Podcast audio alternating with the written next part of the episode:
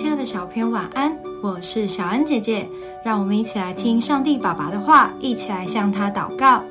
马太福音六章五到七节：你们祷告的时候，不可像那假冒为善的人，爱站在会堂里和十字路口上祷告，故意叫人看见。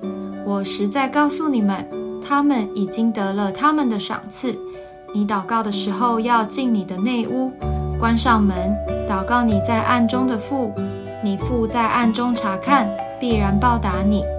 你们祷告不可像外邦人，用许多重复话，他们以为话多了必蒙垂听。耶稣时常用假冒为善来责备表里不一的人，这些人会故意在大家面前表现出爱人爱神的样子，会帮助穷人，奉献给教会。但私底下在没有人看到的时候就不会这么做，内心也不善良。圣经中这些假冒为善的人会故意在众人面前大声祷告，希望大家都能看到他们敬虔的样子。但神并不喜悦我们这么做。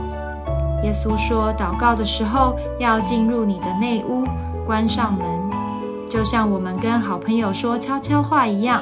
是属于两个人私人时间，不用故意表现出来，得到他人的注意。